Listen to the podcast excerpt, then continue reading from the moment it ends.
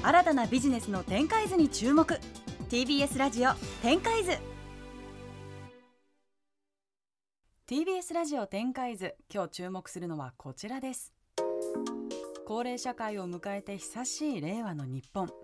元気に年を重ねる健康寿命を延ばそうという人が増える一方その健康寿命よりもより楽しく幸せに生きる幸福寿命を重視する考えも広まってきています。今朝はそんな幸福寿命に着目したあるプロジェクトに迫ります。ということでゲストをご紹介します。株式会社小国史郎事務所代表取締役の小国史郎さんです。よろしくお願いします。お願いします。では最初に私から簡単に小国さんのプロフィールをご紹介しますね。1979年香川県生まれ東北大学を卒業後2003年 NHK に入局。ドキュメンタリー番組を制作する傍ら150万ダウンロードを記録したスマホアプリプロフェッショナル私の流儀の企画立案や世界150カ国に配信された認知症の人がホールスタッフを務める注文を間違える料理店などを手掛けられます。そして2018年 NHK を退局し現職に疲れにわかファンという言葉を生んだラグビーワールドカップのスポンサー企業アクティベーション丸の内15丁目プロジェクトやみんなの力でがんを治せる病気にするプロジェクトデリート C 福祉施設で暮らす高齢者が J リーグのクラブのサポーターになって心身の健康を取り戻す B サポーターズなど幅広いテーマで活動を展開していらっしゃいます。すごい。いっぱい。そうなんです いろんなことをされてるんですね。いっぱいいろんなことをしてるんですが、はい、名刺を見ると小国仕様としか書いてないんですよ。でその取材の時に会った時に小国さんの名刺すごい何も書いてないですねって言ったらこれからは肩書きのない方が面白いし肩書きのない仕事が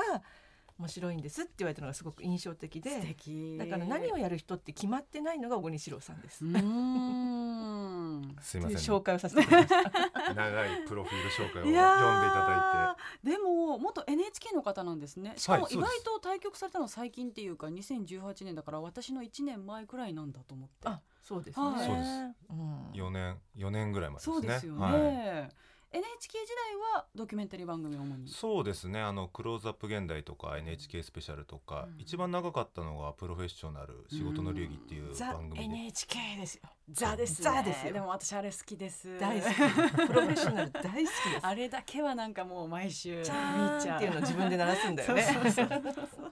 そうそうそうありがとうござい曲の番組こんなに喋っていいのか。な。確かに。でもあれですかもともとそういうことに興味があってやりたくてっていや僕あの NHK 入るまで NHK ってほとんど見たことなくてお母さんと一緒ぐらいで終わってるぐらいな感じでそれよりもやっぱり民放さん見てることがすごく多くてうん NHK はもう入りたくて入ったというよりはもう入らざるを得なくて入ったというかうん。大学時代にあの僕起業してたんですよ。うん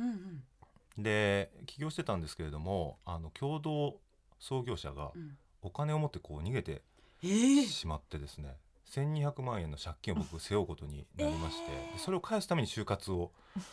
して、そしたらほとんどもう就活がこう蓋が閉まっててですね、空いてたのが NHK しかなくてそれで急いでこ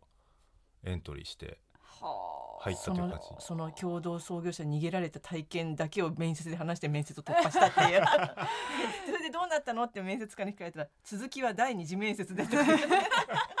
すごいもうテレビマンでしょ制作できてるじゃないですかそっからテレビちゃんとマンですよね企画できてるじゃないですか。へえ。でまあお仕事されててでも4年前に退局されたんですよね。これはもうやっぱり独立しようと思われたんですか？そうですねあの僕33歳の時に心臓病になっちゃって、うんでそれまで本当普通に番組制作をしていて番組制作がすごく好きだったし、はい。面白かったんですけれどもあの病気になってしまってあのお医者さんからドクターストップがかかってですね、まあ、このままだとちょっと危ないよということであの番組が作れなくなっちゃったまあんですよ。激務ですもんね。そうなんですよねごもうあのう、はい、体感されてると思いますけれども あのやっぱりそこで結構悩みましてどうしようかなと。僕自身番組を作れなくなっちゃうとここにいる意味ってあんのかなみたいな思ったんですけれども、まあ、逆になんかこれチャンスだなっていうこうふうにも思うようになりまして、で番組を作らないディレクターっていうのになろうっていうふうにそこで決めたんですね。あのどうしてもそのテレビ番組という方法一つであの情報とか価値を届けようとしてもですねやはりこうテレビというものにこう馴染みのある世代ってやはりだんだんだんだん上の世代になってきていて、あの我々のようなこう世代っていうのはなかなかこうタッチしてくれなくなってきてるっていうのがあった。でそれはもう作りながらも分かってたことなんですけれども僕の中ではもうテレビ番組を作るしか選択肢を知らなかったので、まあ、それ一生懸命届かないよな届かないよなと思いながらも作っていたという。でそれでこう病気になってこうそれがバチンと断ち切られた時に、ショックではあったけれどもじゃあこのどうしようもないこうなかなか勝ち目が見えないこの構造をから降りれる、うん、新しいなんかこう開拓地に行けるんじゃないかっていうことで番組を僕は作らないディレクターになって番組以外の方法であの情報とか価値を届けてみたいなっていうことでいろんなこう先ほど紹介していただいたようなアクションにチャレンジをしていったら結果かなり多くの人に届いたりとかこれまで届かなかった世代に届いたりとかまあ日本だけじゃなくて世界にも届いたりっていうようなことがあったのでまあであるならば NHK 卒業してそっちちょっと探求してみるかなっていうことで独立したというような感じですね。すごい、ね、なんかそのこれまでだったら小国さんがやってらっしゃる数々のプロジェクトっていわゆる広告代理店とか企画会社みたいなところがやっていたのが一人ででもやっぱりその社会課題をこうここにあるんじゃないかなって発見して、まあ、どういうこうアイデアとどういうこう人たちをこう集めてだから一人でもアイデアと人を集める力があるとこんなに多くのなんかこう伝えることができるんだっていうのがすごい印象的だったんですよね。これ会社は一人なんですか？一人です。へえ、うん、スタッフさんとかいないんですいないですね。すごい。それでこれだけいろいろ同時進行してるわけですよね、プロジェクトの数も多いしプロジェクトの規模もやっぱり大きいなと思って、できますか一人で？いやできますねあの大変なの経理処理と あの契約関係の。それも自分で自分でやってます、えー、誰もいないので。私事務処理すごい苦手な私も一応それ全部自分でやってます偉いな。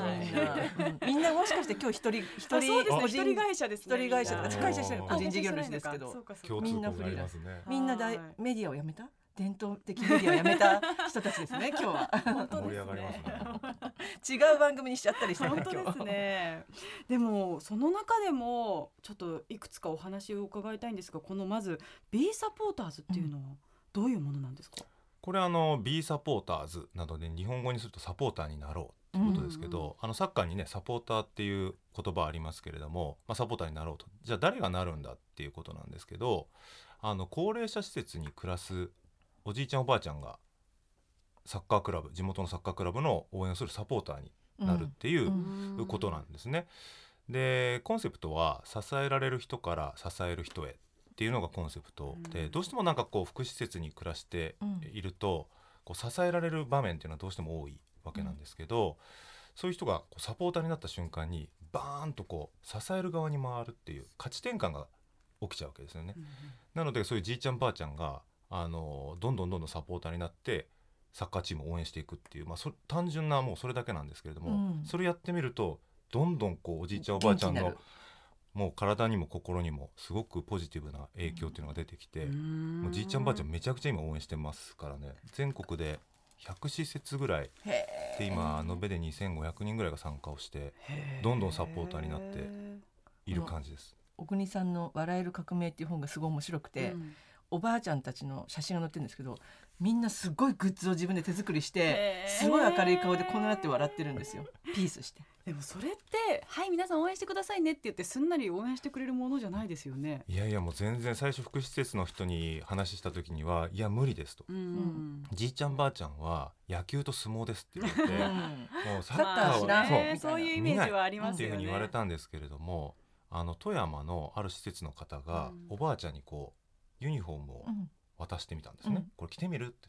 そしたらおばあちゃんがコクってうなずいて、うん、こう着てみたらちょっとニコって笑ったんですよ、うん、でそこからこう試合をちょっと見に行ったら周りの見始めたら、周りのじいちゃんばあちゃんもおやおやってなってきて、あれなんか楽しそうだぞと。そしたらこう私も着てみたいってなってでなんか応援にはこうタオルマフラーってこうマフラー、タオルこれふふる振るこういうふうに。掲げたりとか、なんかそれも楽しいな。でだんだんだんだんそれが講じていって今浜田さん言ってくださったような。推しができて。そう推しができて、うん。もうこの選手すごい好きとか、もうイケメンとか、もうばあちゃんたちすごいんで、うん。もうイケメンやとかって言ってもうすぐそっちに行ったりとか、あと自分の息子さんと同じ名前がついてるとかですね。ああ、うん。いいですね。そうなんですよ。いろんなこう推しポンイントながるほど。できて推し面ができていくんですよ。でそれをこう応援したいからグッズを作り始めてうん。うちわに選手の写真をこう貼ってですねモールをこうくっつけ始めて でこう振る。くる。すごい。でそういうことがそれは元気になるわ。はい、でこうなんかこうフェイスペイントとかし始めたりとかもうどんどん変わっていって毎週 DAZN を見てスポーツニュースを見見てて自分の推しのチームがチーム成どうなったかっていう。へえ、面白い。でもそもそもサッカーとこの高齢者しかも福祉施設っていうこの掛け合わせがなんでこう思いついたのか、うん。これはお仕事として受けられてそうですそうです。さ最初は J リーグから、うん。あのーまあ、注文料間違える料理店って僕プロジェクトさっき紹介していただきましたけども、認知症の方がホールスタッフを務めるレストランなんですけどそれをやったやってそのプロジェクトのファンになったっていう方がその J リーグの理事でいらっしゃったんですよ。その理事の方に呼ばれてなんかこう J リーグサッカーの力と高齢者っていうのを掛け合わせてなんかサッカーの価値ってたくさんあるからうんうんうん。うん高齢者っていう掛け算で何かあの注文を間違える料理店のようななんかこほう。うプロジェクトを考えてくれっていう、そこまでのお題はあったんです高齢者っていうこうじゃあお題まではあったんですね。あったんです、まあ、割と雑なお題だと思うんですけど、うんサッカーかける高齢者って何かっていう。まあだけどまあ分かりました。考えます。割と大国さんとこ来るのそれ多いですね。多いです 雑雑っていうかこうザクッとした、ね。はい。でそれであ面白い組み合わせだなというふうに思ってで僕あの大学の卒業論文っていうのが、ベガルタ仙台サポーターの民族史っていうのが卒論のテーマだったんですよ。面白そう。もともとじゃあサッカーは好きだったんそうですね。まあまあなんとなくこう見ていたりはしたんですけれども、その当時ベガルタ仙台っていうチームが J2 っていうカテゴリーから J1 っていうカテゴリーに上がるところでものすごい街中が盛り上がってたんですね。でこの熱狂って何なんだろうっていうことを、まあ、民族史としてこうフィールドワークをしてですねサポーターの中に入って彼らの熱狂の元は何なんだろうみたいなことを書いていく民族史を書いたんですけれどもその時に見た風景っていうのがこうふわっとこう浮かんでですねそれ何かっていうとスタジアムに行くと赤ちゃん子供からお年寄りまで、あの障害のある人もない人も男性も女性も社長も、えー学生も立場とか肩書きとか全部関係なくみんなサポーターだったんん。ですよね。で勝てばハイタッチして喜んで負ければ泣いて悔しがるみたいな、なんかそこに今で言えば多分それがダイバーシティインクルージョンということだと思うんですけれども、うん。当時そんな言葉なかったので、でもなんかその風景がものすごく僕素敵だなっていう印象がその卒論を書いてる時に思ったんですよね。でその J リーグの理事の方からそのお題を与えられた時にその時の風景大学の卒業論文を書いてる時の原風景が浮かんで、あああの風景を高齢者の施設で作れたら素敵だなっていうふうに思ったんですよ。でそこでこうあじゃあ彼らがサポーターになったらいいじゃんと。あのもう誰もが肩書きも立場も年齢も関係ない、あの空間を作れたらいいじゃんっていうところから支えられる人から支える人へっていうコンセプトが生まれてそうだこのおじいちゃんばあちゃんがサポーターになったらいいんだから B サポーターズっていうタイトルにしようっていうそういう流れでした。うんその組み合わせがねすごくやっぱ面白いんですよね。おあの例えばその注文を間違える料理店の時も、認知症の方が、まあ、そのよくこの本でも書いてあるんですけども社会課題の伝え方として北風と太陽っていう方法、両方の方法があると。でどちらかというと報道メディアは北風方式ですよね、うん。こんな深刻な課題がある。大変だみたいな感じで報道していくけども、お兄さんのその課題の伝え方は太陽であると。つまりほっこりしたりやっぱり笑えたりみんながいいねみたいな形で、でもそこのやっぱり解決したい問題っていうのはやっぱりしっかりそこをこうどうやって解決していくかみたいな仕組みになっているというのがなんか小国さんっぽいなと思ってこの B サポーターズも高齢社会とか言って言ってどうしたらじゃあその健康寿命を伸ばせるかみたいなことはみんな行政とかも考えてるわけですよ。どうやったらみんな外に出てもらえるかとか自分の足で歩けるかとか生きがいを持てるか。だけどそうやって言っても誰もなかなかいい方法がないのに、で片やこちらの J リーグもファン層を増やしたいっていう多分課題があって、課題と課題を掛け合わせることでなんかすごくそこをまたさらに面白くこうしていくっていう。そこがねやっぱりあある意味でもテレビの時の経験とかも生きてるんじゃあないですか。ものすごく生きてると思いますね。基本的にはテレビの企画を考えるのとうんあまり変わらないことをずっとやってるという。なんかちょっと聞いただけで面白そうであったかいというか高齢者とサッカーとか料理店なのに間違えるとか、うん。なんかそのギャップがあって、そうそうそうそう。テレビも割とそうギャップを楽しむとこありますよね。そしてデリート C というのはどんなプロジェクトなんですか？あのデリート C っていうのはですねあのみんなの力でがんを治せる病気にするプロジェクトなんですけれども今日ちょっと一応ラジオなんで絵がないんでもあれなんですけど、はい。持ってきて。おそれは有名な、ねそうおなじみうん。のはい。CC レモンうん。からこれちょっとでもパッケージが変わってますよね。C が。C, C が消えてますね。そう消えてるんですよね、はい。つまりあのデリート C の C はキャンサーがんの頭文字うんの C をデリート消しましょうというものなんですよね。でこういったあの今あの紹介したように C のつく商品とかサービスとか企業名から C を消してもらって、でそれを売ると。でそれをこうユーザーが買うとその売り上げの一部ががん治療研究の寄付になる。うーん面白い。でもこれもね結構パッケージから変えなきゃいけないからそうですよね。企業の人を動かすのは大変じゃないかと思うじゃないですか、うん。でも小栗さんの本読むと結構みんなノリでやってくれるっていうか面白いですねそれやってみましょうみたいな感じで意外とみんなねそうです、ね、カレリーさんとかいやうちがやらなくてどこがやる C がつくからみたいな感じで。そうだよね。いやそんなサクサク結構賛同者増えたんですか？いやー最初はもう全然乗っかってくれなくてで、まあ、100社ぐらい回りましたけど、やっぱりそこそこがあるわけですね。100社回るって、はい。でまあ10社いいねって言ってくれるぐらいいの確率なんですけど僕それで全然いいと思うててなんか特にやっぱりこうみ見たことがない風景とか、うん。なんかや誰もこう想像があんまりしたことがなかったような世界って、なんかそれに対してこうよしやりましょうっていうのって難しいと思うんですよね、うん。そもそも。企業の人たちは社内を説得しなきゃいけないですもんね。そうそうそう一人がいいと思ってもうんねえ。で特に自分たちのブランドの大事にしているうん C とかを消したいって言って、うん。それはもう総論としては分かる。がんを治せる病気にできたらいいよね。誰もがそう願ってる。だけどそれとこう格論はちょっとやっぱり違うっていうのが当たり前だと思うので、あんまり僕めげないんですね。うんうんうん。でそれよりもなんかこう喋っていく中で思わず「え何それ面白そうやりたい」って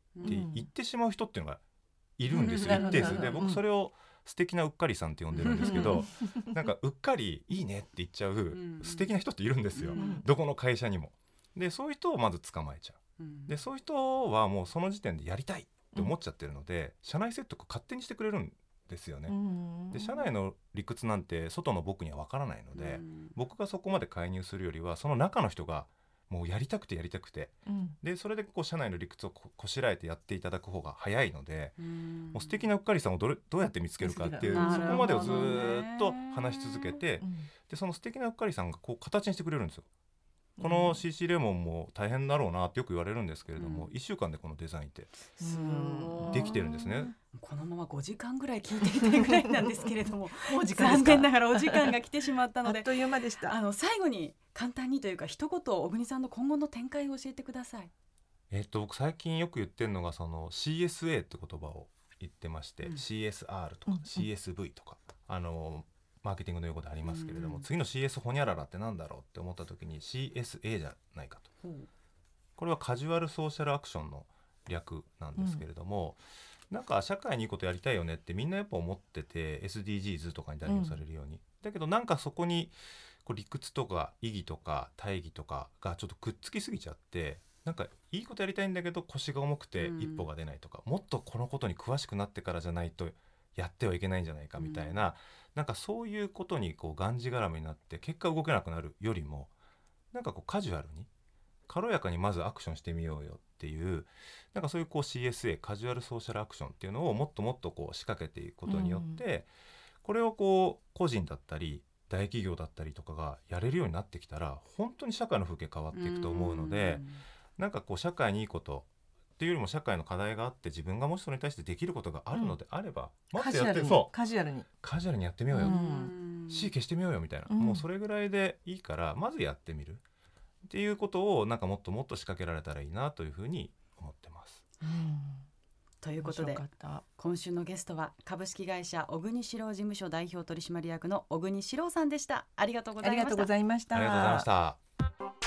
した TBS ラジオ展開図